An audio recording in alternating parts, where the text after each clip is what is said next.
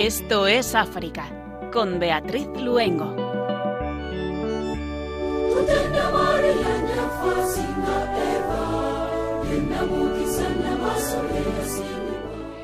Muy buenas tardes, queridos oyentes de Radio María. Cuando son las 8 de la tarde, las 7 en las Islas Canarias, les saludamos encantados de estar con ustedes otra tarde de jueves más como cada 15 días. El equipo que nos encontramos haciendo el programa aquí en nuestros estudios centrales, Juan Manuel González en el control de sonido y Beatriz Luengo quien les habla. Una mano invisible es el título de un libro, pero también podríamos decir es la mano que ha guiado la vida de un sacerdote, forjando su vocación desde el seminario en su país de origen hasta hoy.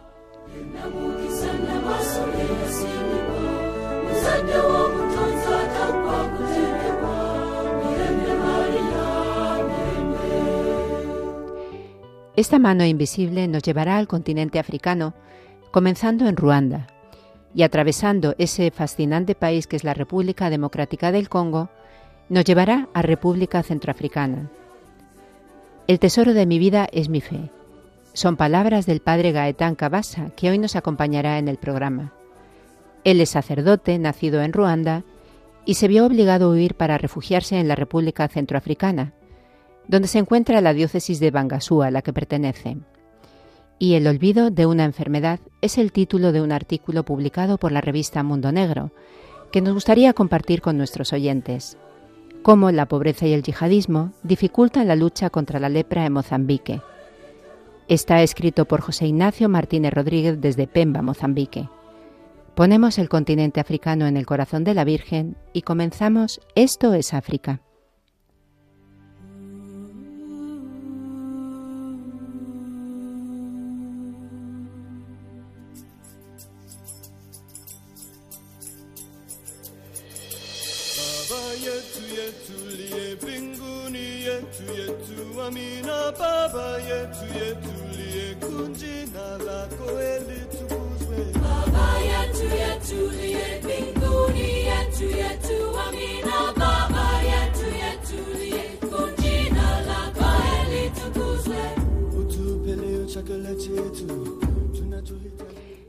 Benín, seminario para abordar el extremismo violento y la proliferación de armas en África Occidental. Este evento comenzó el 5 de febrero en Benín y tiene como objetivo principal mejorar la comprensión de estos dos problemas y fomentar el intercambio de información entre el personal de seguridad y los actores de la sociedad civil. Participan en este curso países clave como Benín, Togo, Ghana, Costa de Marfil, Níger, Malí y Burkina Faso. El curso ha sido organizado por el Centro de Formación para el Mantenimiento de la Paz de Kofi Annan, en cooperación con el Gobierno de Benín y con el apoyo financiero del Gobierno japonés. Entre las causas de esta situación se encuentran no solo factores externos, como la presión de grupos terroristas de los países vecinos que pretenden extender su radio de acción a Benín, sino también, según los obispos, fenómenos sociales en el interior del país. En particular, los obispos invitan a los jóvenes y a todos aquellos atraídos por la codicia del dinero fácil abandonar definitivamente estos caminos de muerte para volver al camino de la vida y lanzan un enérgico llamamiento a todos los hijos e hijas de Benín para que cultiven el sentido y el amor del trabajo bien hecho, base principal de todo desarrollo.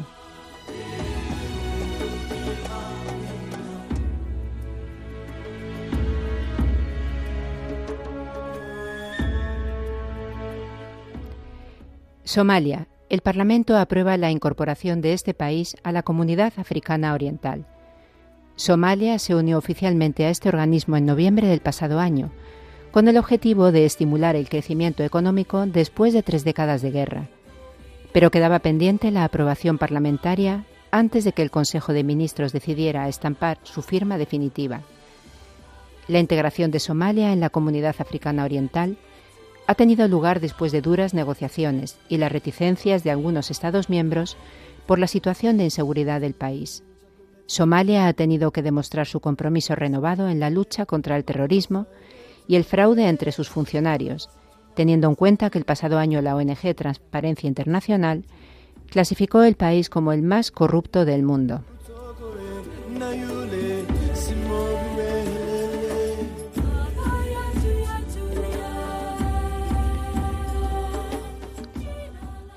Sudán del Sur. El cardenal Cerny. Sudán del Sur, devastado por falsos ídolos, camina ahora hacia la paz. En su homilía en la celebración en Malacay de la solemnidad de Santa Josefina Vaquita, fecha de la Jornada Mundial de Oración y Reflexión sobre la Trata de Seres Humanos, el prefecto del Dicasterio para el Servicio del Desarrollo Humano Integral advirtió contra los falsos dioses de la codicia, el poder, la dominación, el nacionalismo que llevan a la destrucción de los demás durante la misa fueron ordenados tres diáconos. El cardenal reiteró la cercanía del Papa y de la Santa Sede al pueblo de Sudán del Sur y renovó su llamamiento a los líderes de este país para que abracen la paz y la estabilidad a medida que su país avanza hacia la transición democrática. El cardenal destacó de nuevo como el Papa hace un año vino aquí en peregrinación impulsado por el Espíritu Santo para recordar a todos los habitantes del país que Dios llama a recorrer el camino de la paz. El Papa Francisco vino entre vosotros como servidor del Evangelio. Su visita marcó un nuevo comienzo en Sudán del Sur y tenemos el deber de seguir su ejemplo, dijo Cerny. La unidad es el arma que poseemos para luchar contra todo lo que nos divide y nos quita la paz.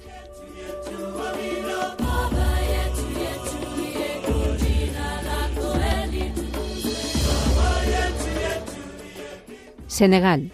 Las protestas contra el aplazamiento electoral dejan un muerto y varios heridos. Este aplazamiento fue anunciado por el presidente del país, Macky Sall, tras el comienzo de una investigación sobre el proceso de validación de los candidatos a los comicios que iban a tener lugar el 25 de febrero, y de los que habían sido excluidos figuras tan destacadas como el líder opositor Ousmane Sonko o Karim Wade, hijo del expresidente Abdoulaye Wade. El anuncio provocó manifestaciones en las ciudades de San Luis, Luga o Embaqué, mientras que en el sur las protestas estuvieron dominadas por la gran marcha efectuada en Ziguinchor, capital de Casamance, y bastión del encarcelado opositor Sonko. El arzobispo de Dakar, Monseñor Benjamin Ndiaye, se ha pronunciado sobre el aplazamiento de estos comicios con las siguientes palabras. Es importante que intentemos experimentar la cohesión nacional. Las instituciones deben ser respetables y respetadas en su misión para que podamos avanzar juntos.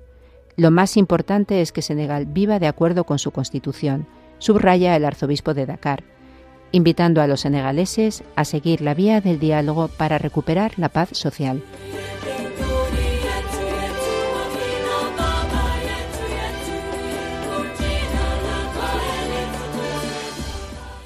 República Democrática del Congo, Kibú del Norte, dos soldados sudafricanos muertos y empeoramiento de la situación en la zona. Los soldados sudafricanos están desplegados en la provincia congoleña en el marco de la misión de la Comunidad para el Desarrollo del África Austral, en apoyo de las Fuerzas Armadas congoleñas y de la misión de la ONU en la República Democrática del Congo, la MONUSCO, que intentan detener a la guerrilla del M23 que amenaza la capital de Kibú Norte, Goma. Además de los 2.900 soldados sudafricanos desplegados en la zona desde diciembre, la misión cuenta también con soldados de Tanzania y Malawi. Debido al empeoramiento de las condiciones de seguridad, el alcalde de la ciudad de Goma, el alto comisionado Capen Kaman Fosten, anunció ayer una medida que prohíbe a las iglesias celebrar sesiones de oración en las colinas de la ciudad. Desde finales de 2021, Kibu Norte está sumido en un conflicto entre el M23, apoyado por las unidades del ejército ruandés, y el ejército congoleño. El conflicto ha agravado la persistente crisis humanitaria de la región, azotada por una violencia armada recurrente desde hace tres décadas.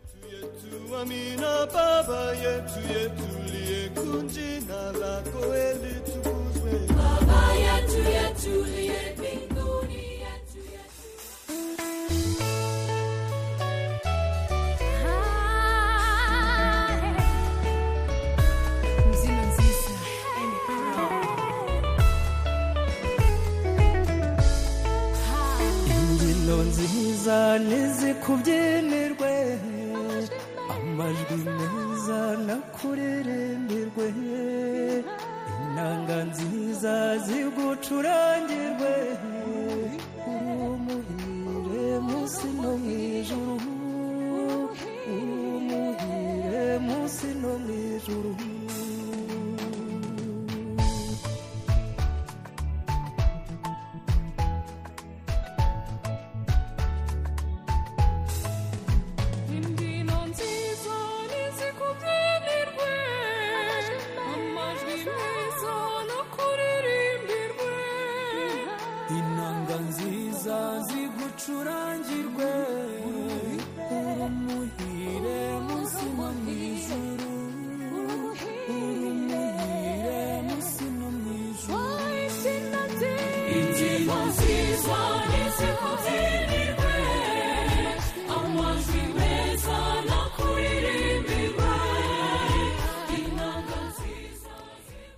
El mal existe y hay que luchar contra él haciendo el bien. Así expresa nuestro invitado de hoy en el programa su experiencia personal tras huir hace 28 años del genocidio que asoló Ruanda, su país de origen. Su historia, contada en un libro autobiográfico Una mano invisible, comenzó en 1990 en el Seminario Menor de Ruanda, cuando con 18 años le contaron que su país estaba siendo atacado.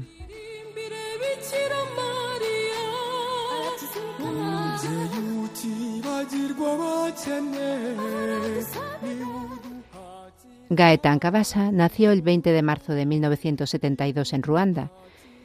Cuando era seminarista, la guerra en su país en 1990 y el genocidio contra los Tutsis en 1994 cambiaron el rumbo de su vida. Tras superar numerosos obstáculos en diversos países, fue ordenado sacerdote el 9 de noviembre de 2003 en Bangasú, en República Centroafricana. Muy buenas tardes, Padre Gaetán. Buenas tardes. Pues bienvenido a Radio María. Encantado de tenerle con nosotros.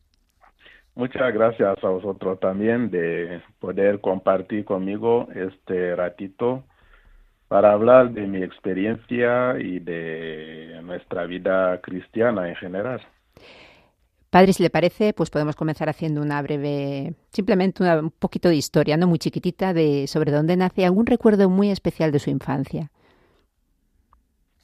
Pues nací en Ruanda, en, en el norte de la capital de Kigali, y una infancia normal, en un país tranquilo, no había guerra, eh, había paz, había todo lo que un niño podía esperar más o menos dentro de la precariedad de la situación de un país más o menos pobre y nada presagiaba un sobresalto.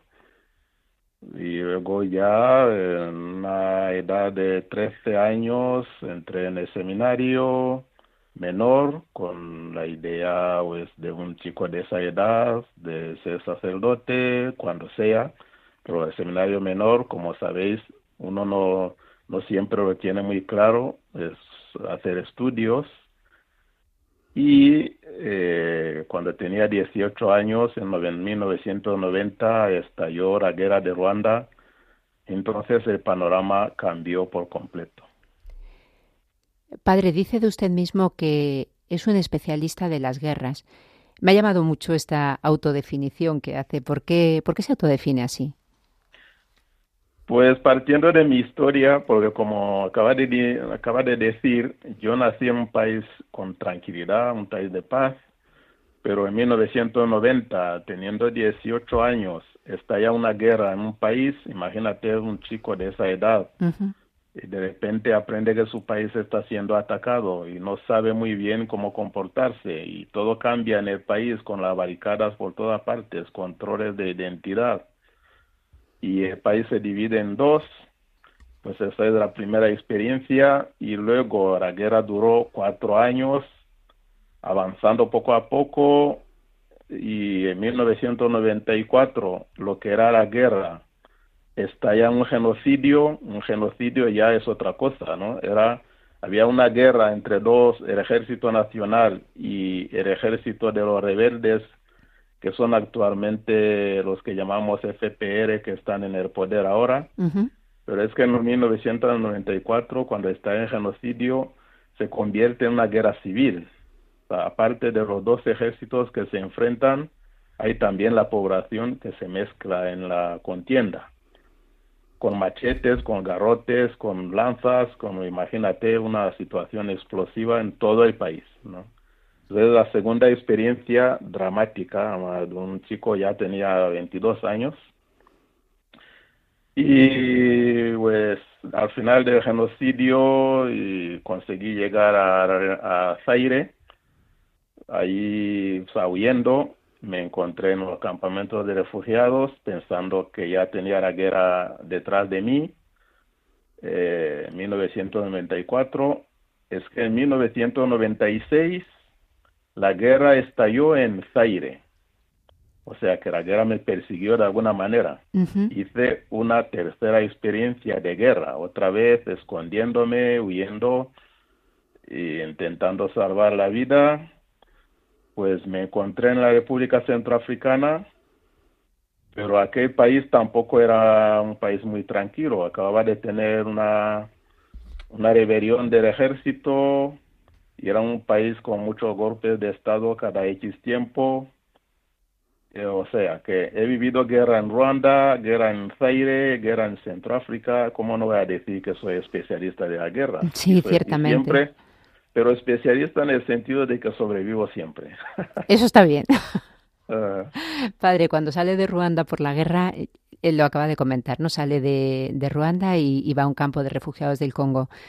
Allí, luego hablaremos de, de su libro, ¿no? De su autobiografía, pero cuenta que tuvo que hacer de dentista, nutricionista, intérprete, entre otras cosas, para poder sobrevivir. Nos gustaría que nos compartieran una de estas vivencias, ¿no? Que nos ayudan a imaginar lo que es la vida en un campo de refugiados.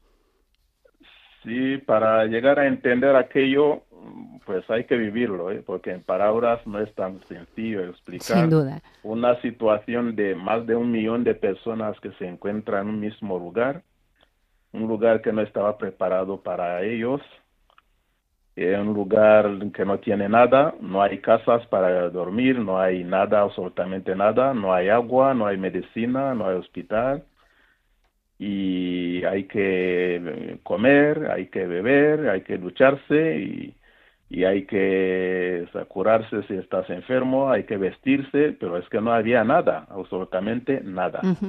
Entonces es una situación muy difícil de describir, de, de, de precariedad absoluta, de miseria.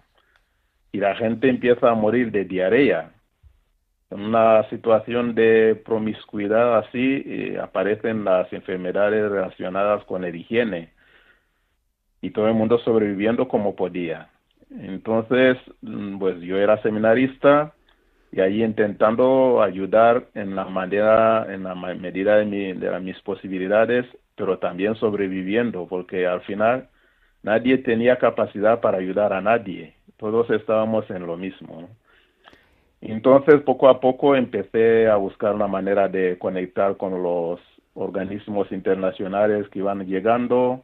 Como yo hablaba inglés, conseguí conectar con un organismo americano para echar una mano, pero también conseguir algo de sustento para sobrevivir, para vivir. Fue así que me hice intérprete con los médicos, luego fui aprendiendo el tema de un poquito cómo se trataba al enfermo, qué tipo de medicina se le daba.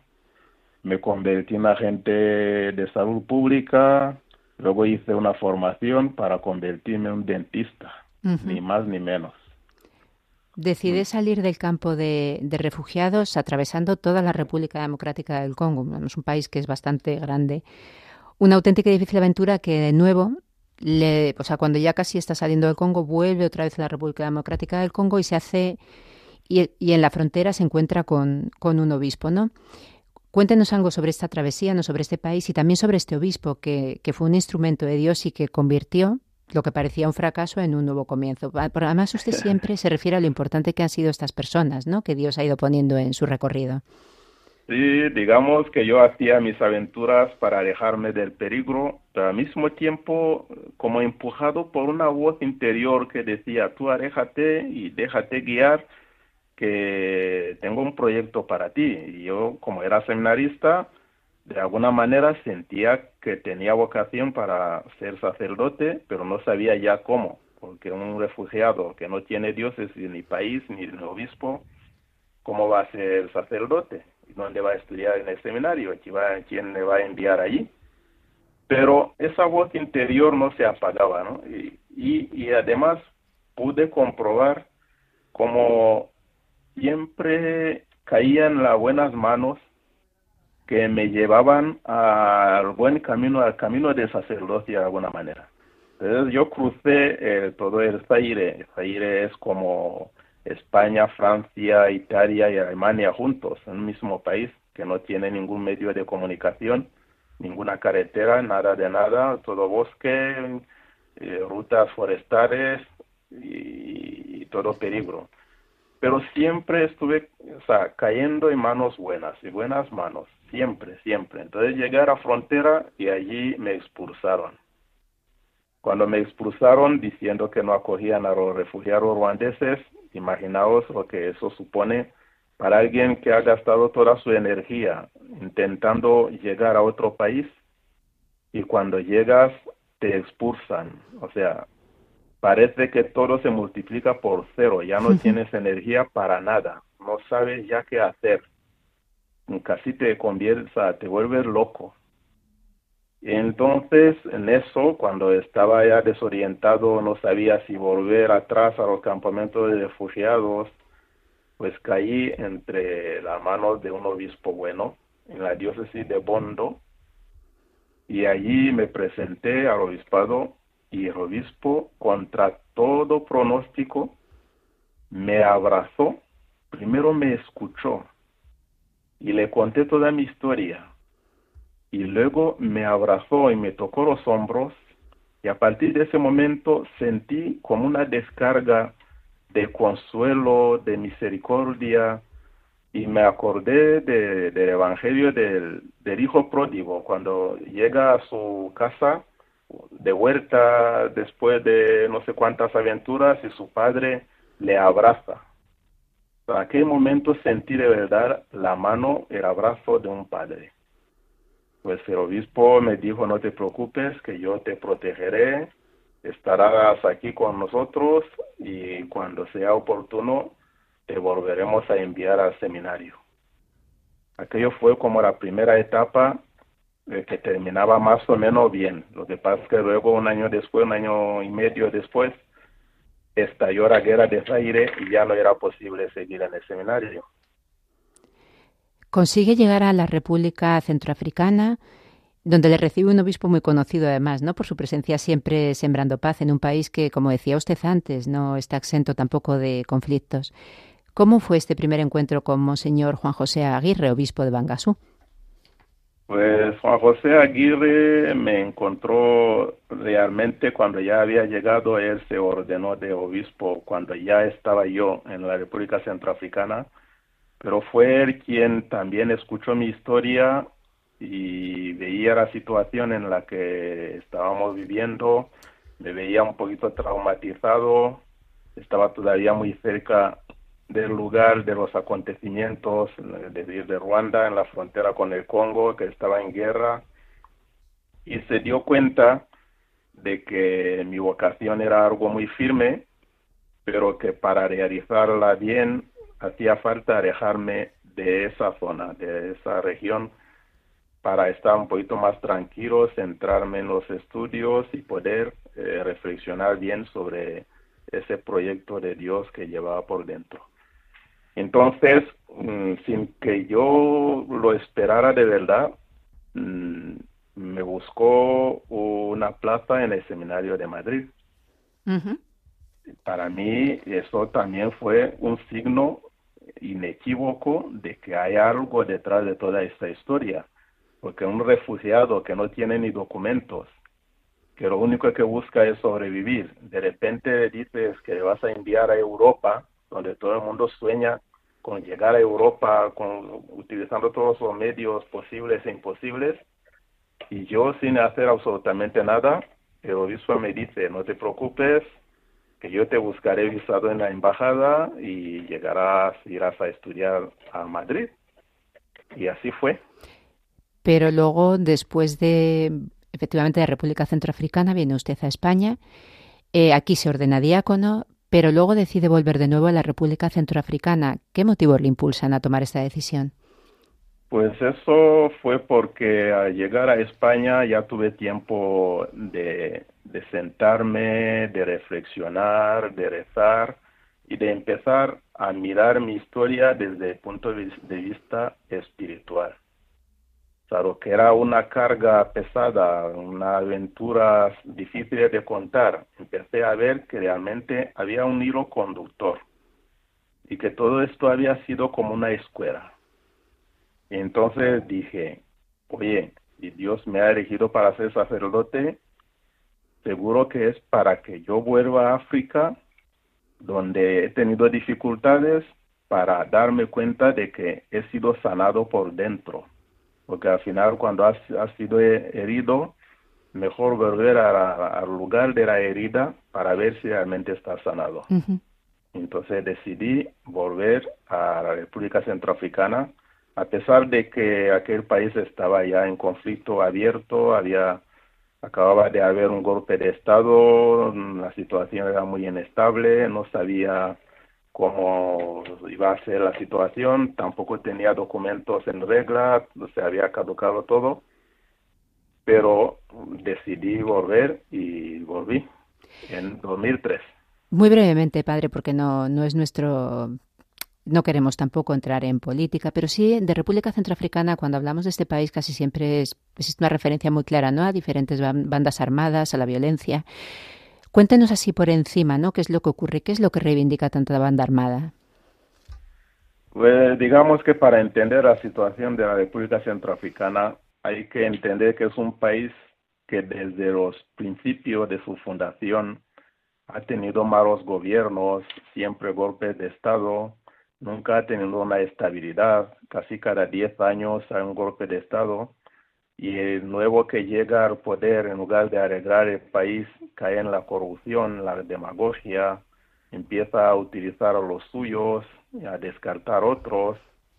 Entonces eso ya es un caldo de cultivo para conflictos diversos. Y luego hay que ver que la República Centroafricana es un país muy rico de manera natural, tiene recursos, y esas riquezas no, no, no son, no se benefician los centroafricanos. Es como si fuera un coto privado de las potencias exteriores. Entre otras, Francia siempre ha considerado ese país como si fuera un país suyo. Y ahora últimamente Francia casi se ha retirado y ha tomado lugar Rusia. Están los milicianos estos de Wagner que son ellos que controlan ahora el país. Entonces, dentro de todo esto nace un conflicto que parece una fabricación, porque Centroáfrica nunca había tenido un conflicto abierto de religiones. Hay siempre cristianos, católicos, protestantes, hay paganos, hay musulmanes, pero nunca había habido un conflicto así violento. Y de repente aparece un pequeño grupo de musulmanes que se llaman Seleka, y no sé de dónde sacan las armas y consiguen tomar el poder. Siendo una minoría y llegan al poder y empiezan a, molestar a todo el mundo, a hacer violaciones, a robar, a matar, y el resto del pueblo se levanta en otro movimiento adverso que se llama Antibaraca y se convierte casi en una guerra de religión. Pues, pues ahora parece que se va calmando un poquito. Padre, si le parece, antes de seguir en República Centroafricana, pues vamos a hacer una pequeñita pausa, ¿no? Seguimos allí con nuestro corazón en, en África, en lo que estamos escuchando, y vamos a escuchar música de su país de origen, de Ruanda.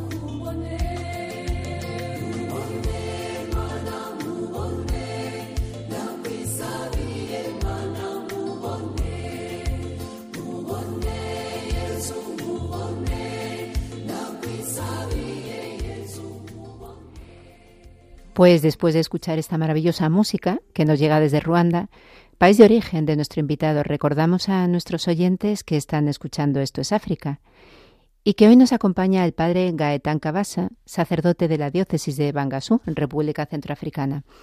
Pues padre Gaetán, continuamos en, en este país y nos gustaría que nos contara qué papel ha tenido, bueno, y tiene, ¿no? Todavía, cómo se ha posicionado nuestra Iglesia en este conflicto a través de esa plataforma que congregó las tres religiones mayoritarias y sobre todo también con esa enorme valentía del arzobispo de Bangui, Diodone Zapalainga, y de Monseñor Juan José Aguirre en la diócesis de Bangasú? Eh, digamos que desde el principio, cuando estalló la guerra, la iglesia, en, eh, es decir, los obispos y los sacerdotes entendieron que tenían que eh, ocupar un lugar importante, un papel importante de mediación y de protección de los que estaban perseguidos, sin tener en cuenta de su religión o de su pertenencia política. Y eso fue el primer principio de base que fue como un fundamento para que la iglesia se posicionara de verdad como, como debe ser.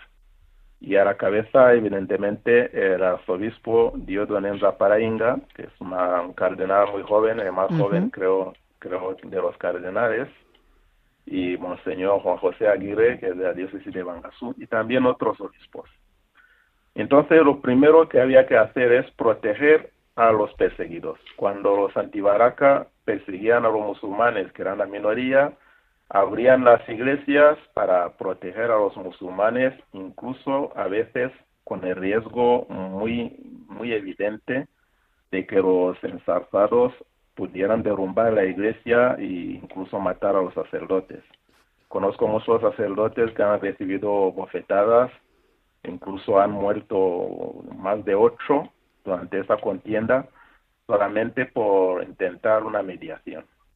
Y lo segundo fue intentar eh, reunir todas las confesiones religiosas para crear una plataforma y llegar a una cierta reconciliación, como para decir, oye, nosotros obispos, mira dónde estamos. Los cristianos católicos no los hemos enviado a hacer las barbaridades que algunos hacen. Queremos que los dirigentes protestantes digan también lo mismo y que los dirigentes musulmanes digan lo mismo y así se nos ven juntos, abrazándonos y discutiendo sabrán que lo que están haciendo es otra cosa, que no tiene nada que ver con la religión. Y eso lo consiguieron, eh, con esa capacidad que tienen de movilizar, pero con mucha valentía porque no era fácil. Eh, recordar que Monseñor Diodone Zaparainga desafiaba incluso varios prohibidos y entrando por ahí a riesgo, con el riesgo de su vida y aparecía y siempre que había algún asesinato por ahí y aparecía por ahí eh, un episodio, por ejemplo, cuando uno de los pastores protestantes de, de, esa plataforma, el gobierno de los Seleca, lo detuvo, lo detuvo en la cárcel, el obispo se fue a visitarlo y cuando llegó allí dijo, no voy a salir de aquí sin salir con ese pastor.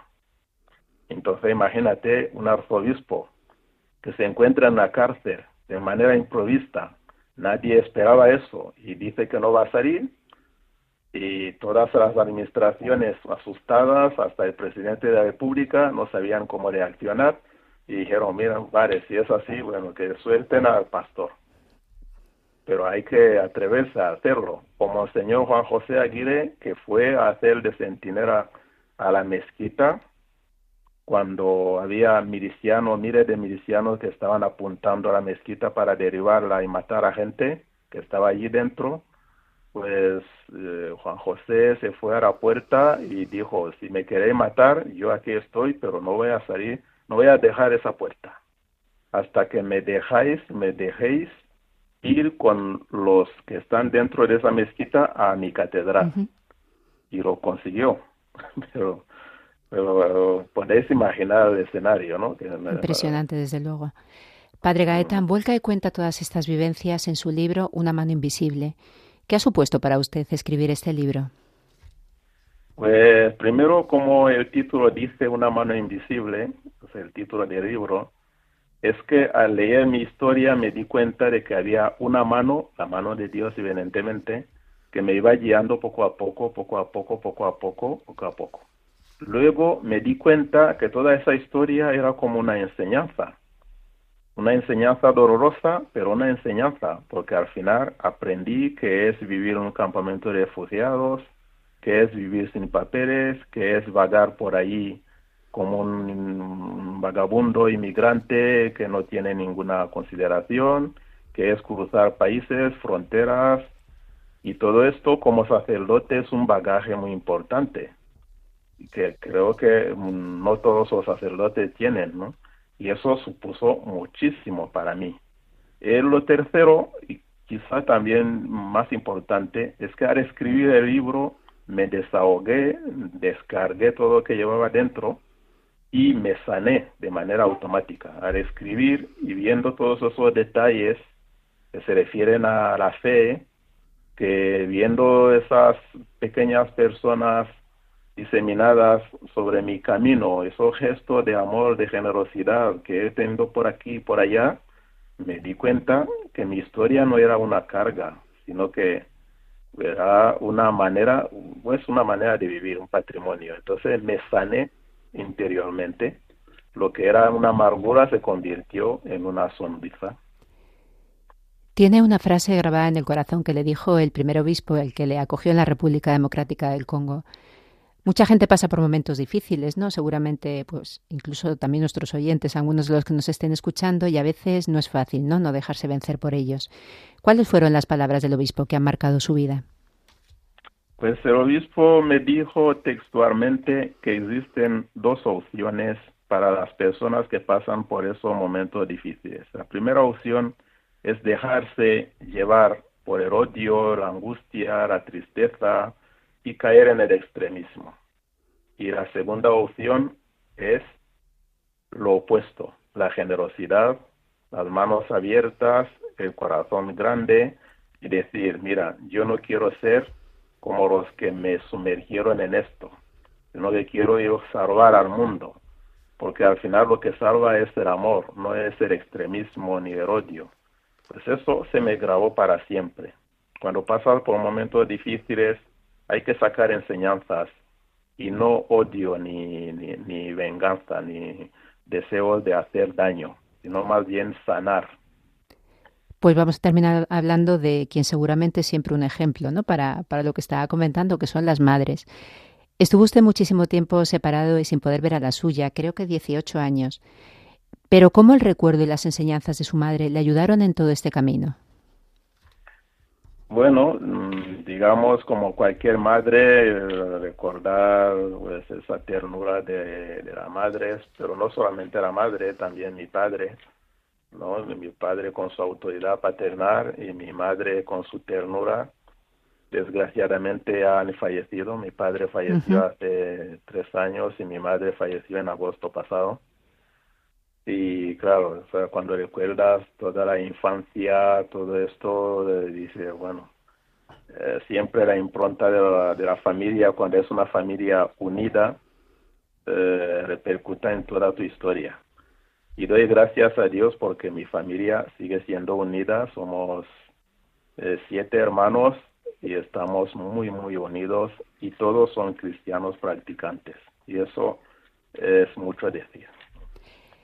Y ya para terminar, como no preguntarle por la madre por excelencia, ¿cómo le ha acompañado la Virgen en todas estas vivencias?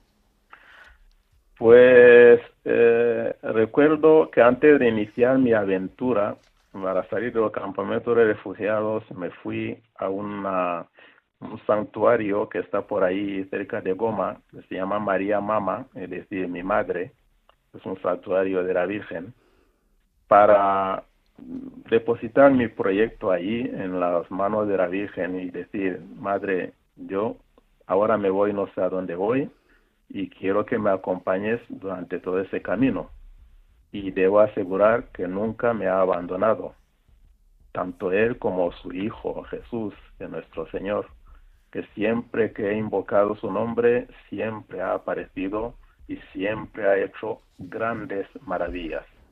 Para los que van a leer el libro verán anécdotas de milagros vivos, de verdad, cosas que dices, esto es un milagro y no hay ninguna duda. ¿no? Milagros. Pues, pues, Padre Gaetán, ponemos precisamente en el corazón de, de María, ¿no? Ruanda, República Centroafricana y República Democrática del Congo y le damos las gracias por habernos acompañado esta tarde. Muchas gracias y que los que van a escuchar esto lleguen a sacar algún provecho. Todos lo que queremos es alcanzar la santidad y la vida de Dios. Así sea. Muchísimas gracias, Padre. Un abrazo. Un abrazo.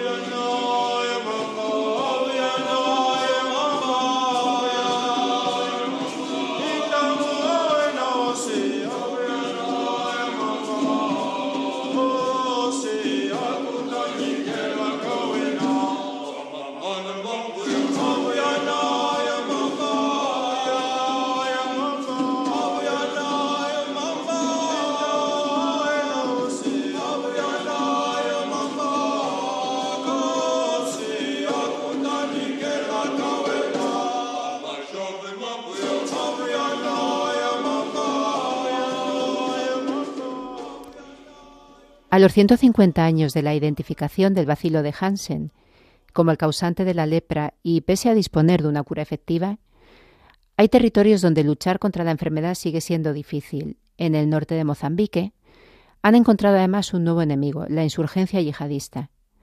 Así es como comienza el olvido de una enfermedad. Un artículo publicado por la revista Mundo Negro y escrito por José Ignacio Martínez Rodríguez desde Pemba, al norte de Mozambique, en la región de Cabo Delgado, una región que desde hace años sufre el azote de grupos yihadistas.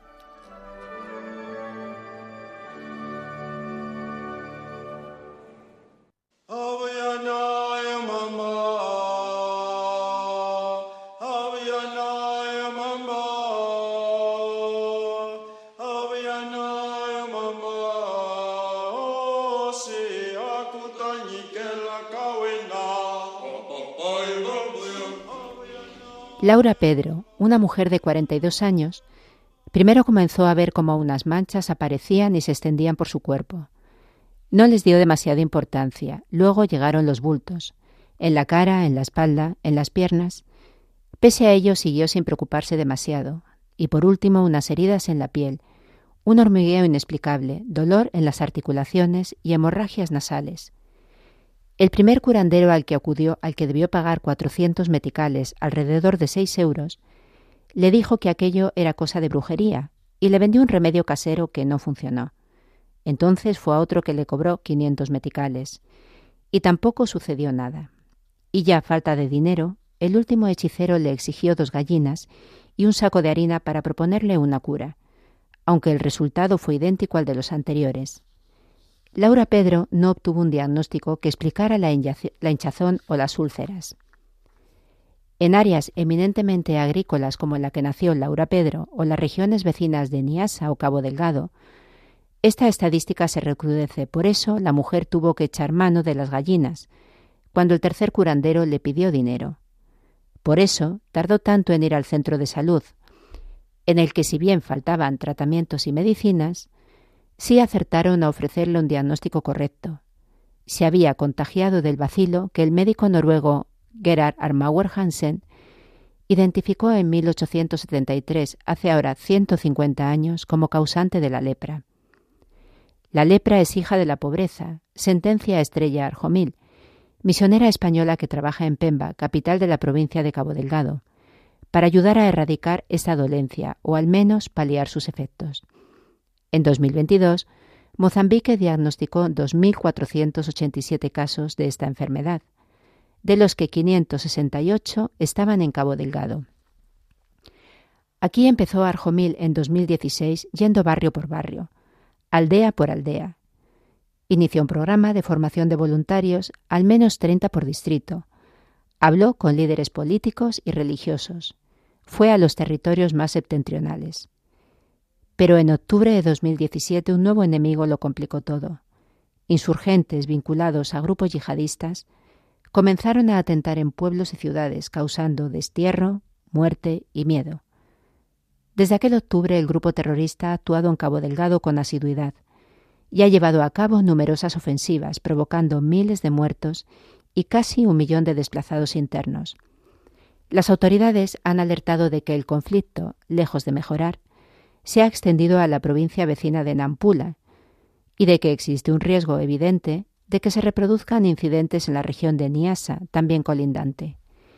Y toda esta violencia afecta a la vida diaria de la gente de muchas y muy diversas maneras. El problema de la rebelión yihadista a la hora de combatir esta enfermedad se suma a otros que son comunes en territorios con condiciones similares de falta de recursos. Hay veces que los propios afectados no le dan importancia hay quien recurre a curanderos. Hay personas que dicen que no les duele. Y los que hay que tienen que recorrer muchos kilómetros para llegar a centros de salud, donde ni siquiera disponen de medicación, lamenta Arjomil.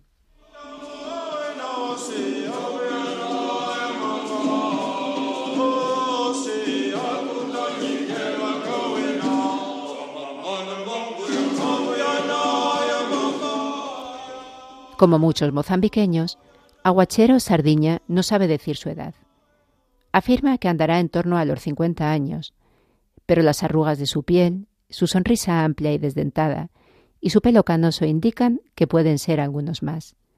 Él sufrió lepra hace mucho tiempo, pero los efectos de aquel contagio le acompañarán toda la vida. Recuerdo que al principio me proporcionaron un tratamiento que duró cinco o seis años. Pero los dedos se me cayeron, aún así pude construir mi casa y labrar mi tierra. Yo he sido agricultor, cuenta. Sardiña habla en pasado de su oficio por una nueva secuela. Hará cosa de un año los huesos de su pierna derecha dijeron basta, y los doctores tuvieron que amputarle ese miembro. Se vio obligado a dejar de trabajar. Antes el tratamiento duraba años, ahora no. Si hay menos de cinco manchas, suelen ser suficientes seis meses. Si son más, con 12 basta, explica Arjomil. Desde 1995, la OMS administra de forma gratuita el tratamiento de medicamentos combinados que cura la lepra, aunque no llega con facilidad a todos los territorios. Sardiña celebra que él nunca sufrió marginación o soledad. Se casó y tuvo un hijo, aunque ambos, esposa y primogénito, ya han fallecido, así que pasan los días en el centro de Alemo, junto a otros pacientes con secuelas semejantes. Cipriano José, un hombre de 73 años. También acude cada cierto tiempo a que le curen una piel antaño marcada por las úlceras. Él es además responsable del grupo de afectados de lepra de su aldea, 14 personas en total. Y afirma que, pese a los inconvenientes, las dolorosas secuelas, el miedo y la crudeza de la infección, nada está reñido con tener una vida buena. Mi mujer es muy guapa. Cuando me casé con ella, yo ya había pasado la lepra. Ahora tengo once hijos, muchos nietos, no sé cuántos exactamente, e incluso algunos bisnietos. Yo he sido un hombre muy feliz, finaliza.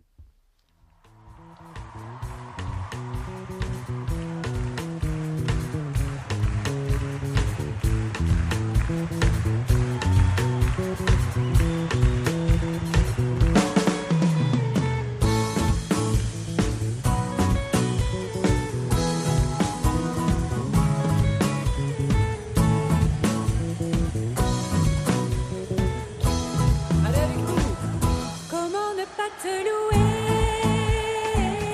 comment ne pas te louer, comment ne pas te louer, Seigneur Jésus, comment, comment, comment ne pas te louer.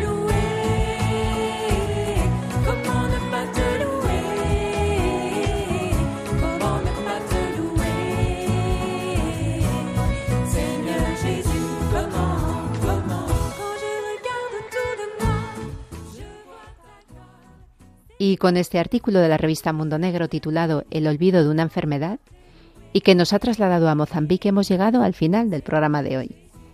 Un programa en el que hemos contado con el testimonio del padre Gaetán Cabasa, sacerdote nacido en Ruanda y que se vio obligado a huir para refugiarse en la República Centroafricana, donde se encuentra la diócesis de Bangasú a la que pertenece.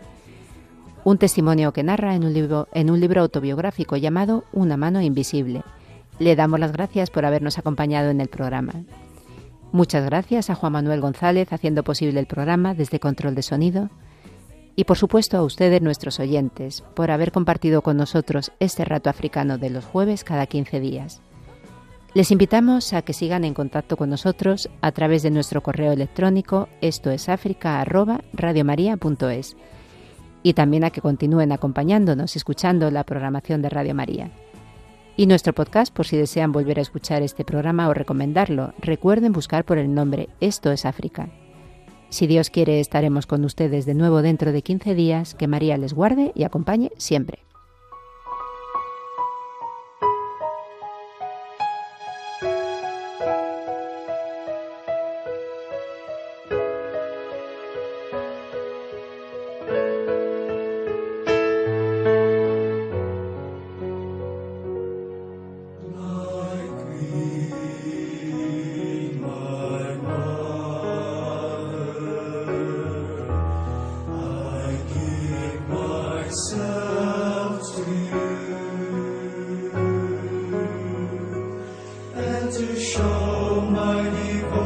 to you.